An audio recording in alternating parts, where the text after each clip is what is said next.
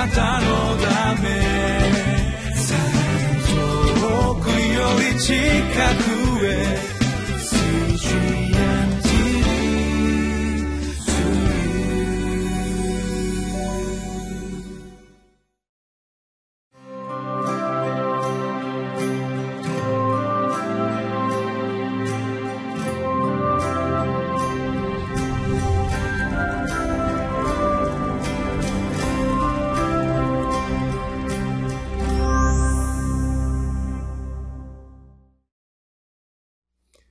皆さん、ご機嫌いかがですか ?1 月22日、金曜日のリビングライフです。昨日は、サラートに侵された患者の癒し、また百人隊長のしもべの癒しの記事を共に黙想いたしました。本日のテキストもさらにこの主イエス・キリストの癒しの記事が続いてまいります。今日のタイトルは、憐れみの主に出会った弟子の生き方。テキストは、マタイの福音書8章の14節から22節です。それでは、御言葉を共に見ていきましょう。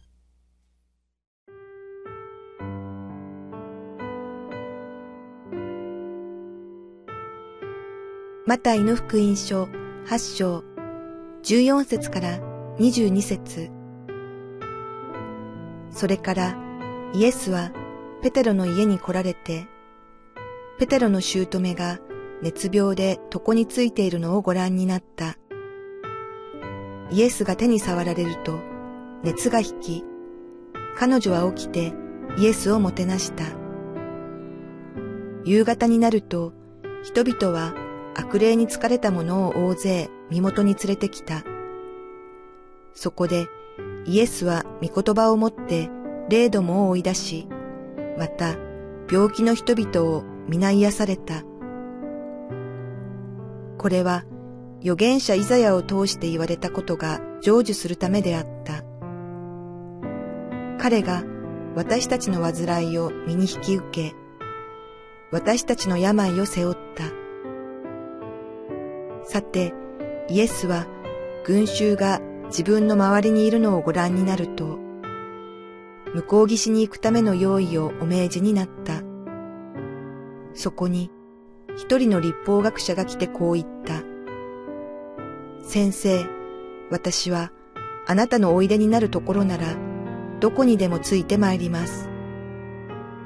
するとイエスは彼に言われた。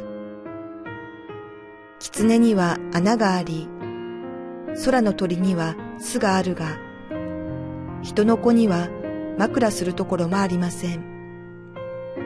また、別の一人の弟子がイエスにこう言った。主よ、まず言って、私の父を葬ることを許してください。ところが、イエスは彼に言われた。私についてきなさい。死人たちに、彼らの中の死人たちを葬らせなさい。それでは14節、15節を見てまいります。このペテロの姑が熱病で床についているのをご覧になったイエス様が彼女を癒された。イエス様が手に触られると熱が引き彼女は起き上がったということがここで記されております。ペテロはイエス様の一番弟子であり、誰よりもイエス様を愛し、そしてイエス様についていった男でありました。ですから彼はきっと数々のイエス様の奇跡、イエス様の癒しを見ながら、ああ、私の姑もイエス様に触れられたら、きっと癒されるに違いない、そのような思いがあったことでしょう。そしてその彼の思いに、イエス様もまた答えてくださったわけであります。しかし今日のこのテキストの15節の最後の部分、彼女は起きてイエスをもてなした。このところに少し注目をしてみたいと思うんですね。癒してくださったお方に感謝の意を表すということ。私たちが偉大な信仰者として、主からいただいた信仰をこのお持ち、確信を持った、この御言葉に対する確信を持ち、へりくだった思いを持つとともに、私たちが信仰生活を行っていく上で大切なことは感謝を表すということではないでしょうか。皆様方もご存知のように、あのルカの17章の11節から19節の御言葉の中に、10人のサラートに侵された患者の癒しの場面が出てまいります。そのところでイエス様は彼らを癒されて、彼らはすべて癒されました。けれども、後でイエス様のところに感謝を捧げた、イエス様ありがとうございますと、神様を称えながら、主の前にひれ伏したのは、たったの一人だけであった。そのような記事があることを皆様方もご存知かと思います。私たちの心はどうでしょうか？神様に対する、主に対する感謝の心はあるでしょうか？私たちもイエス様によって救われた魂です。私たちもイエス様によって癒された魂であります。しかしその感動を私たちは忘れてしまっていることはないでしょうか感謝ではなく不平や不満がいつの間にか口から多く出てくるということはないでしょうか16節17節にもさらに続けて癒しの騎士が出てまいります。悪霊に疲れた人、病人たち、大勢の人々がイエス様のところに来たと書いてありますよね。大勢の悪霊に疲れた人たち、大勢の病人たち、そのような様子はどのようなものでしょう？想像してみると本当にそれは大変な光景ではないでしょうか？私たちがもしその現場にいたとしたら、ちょっとその現場にはいたくないなと思えるような場面ではないでしょうか？でもイエス様は嫌がることなく、彼らを一人一人憐れまれたのです。そして触れられて癒されたのです。マタイはこれらのイエス様の行為を預言者イザヤを通して言われたことが成就するためであったとまとめています。17節彼が私たちの煩いを見に引き受け、私たちの病を背負った。このことはイエス様の十字架の出来事を表している言葉であります。そうです。イエス様の癒しの出来事というのは、癒しそのものが目的ではありません。それはまさにあの十字架のイエス様の恵みであるということ。すべての病、すべての罪の苦しみをイエス様は、そのお体で、十字架で追ってくださった。十字架上で全て引き受けてくださった。その十字架の恵みが、このような形で具体的に癒しという形で人々に表されている。ですから私たちはこのような癒しを体験するときに、イエス様に憐れまれたときに、私たちが見上げるべきは、あのカルバリーの十字架です。私たちの深刻な決して癒されないあの罪という病を引き受けてくださったあのカルバリの十字架。ですから私たちはこのような癒しの出来事を読むたびに私たちの心は十字架の前に悔い改めるべきではないでしょうか。ひれ伏すべきではないでしょうか。感謝を捧げることが大切ではないでしょうか。ヤコブの5章16節にも、この癒しの言葉がありますけれども、あなた方は互いに罪を告白して祈りなさい、癒されるためであるという言葉があります。黙想のためにあなたに質問いたします。癒しを通して神様はあなたに何を願っておられるでしょうか次に18節から22節でございます。癒しの記事のすぐ後に、今度はイエス様に従うこと、イエス様の弟子として生きるということの記事がついていくのです。これは非常に興味深いことでもありますし、また注目すべき記事ではないでしょうか。癒しの後にすぐ私たちは弟子として従っていくということ。18節にイエスは群衆が自分の周りにいるのをご覧になると、向こう岸に行くための用意を弟子たちに対してお命じになったと記されています。群衆という言葉が出てまいります。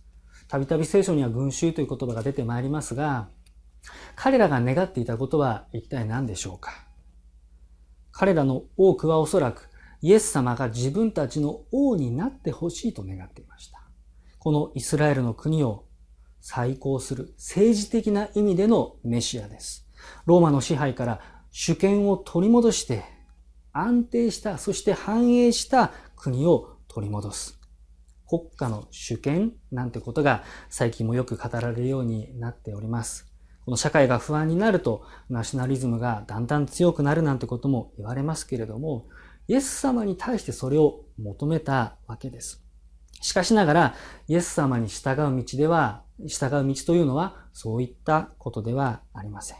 自分にとって都合の良い神様、自分たちを豊かにしてくれる、生活を楽にしてくれる神様についていくのが弟子の道ではありません。ですから実際にこの群衆たちはイエス様に失望した時にどうしたでしょうこの後、群衆の多くはイエス様を十字架につけろと叫んだではありませんか立法学者について19節で記されています。彼らはまたどうだったでしょう？先生、私はあなたのおいでになるところならどこにでもついて参りますと彼は言いました。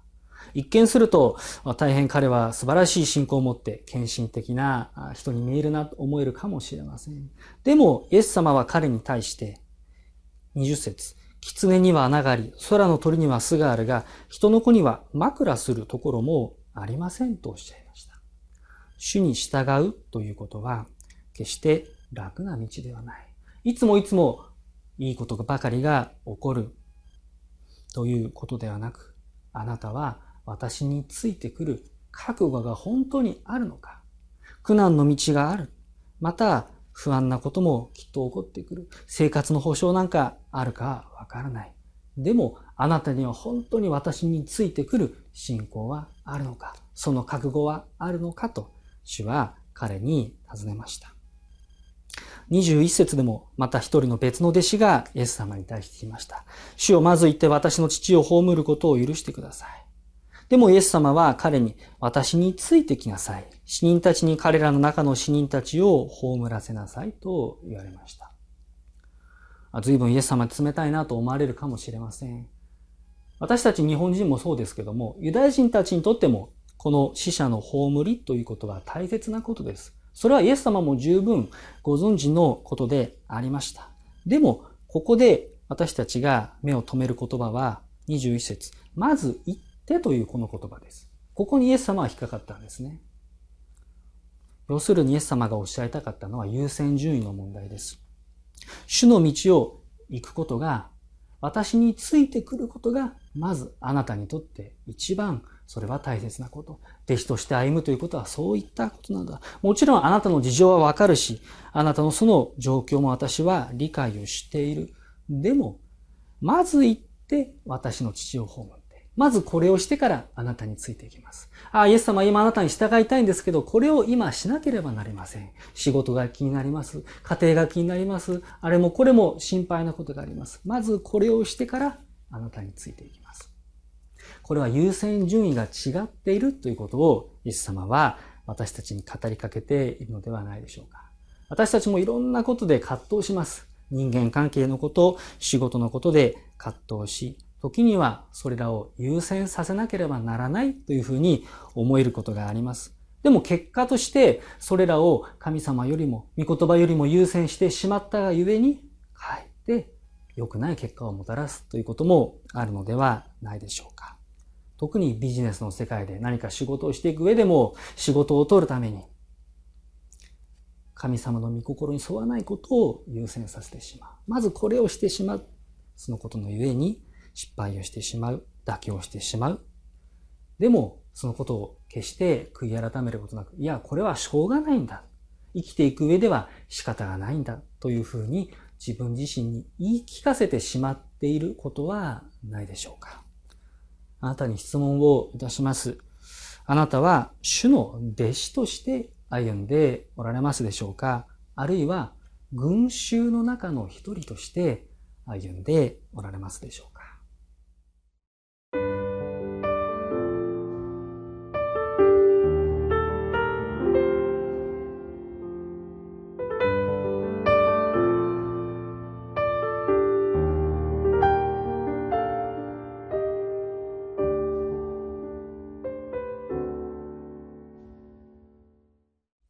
今日のテキストを通して、神様私たちに3つのことを語られたのではないでしょうか。私たちがどのような状況の中にあろうとも、特に主に良くしていただいたときに、感謝を捧げるということ。そして私たちが主の癒しに対して、主の救いに対して私たちが心を止めるべきことは十字架であるということであります。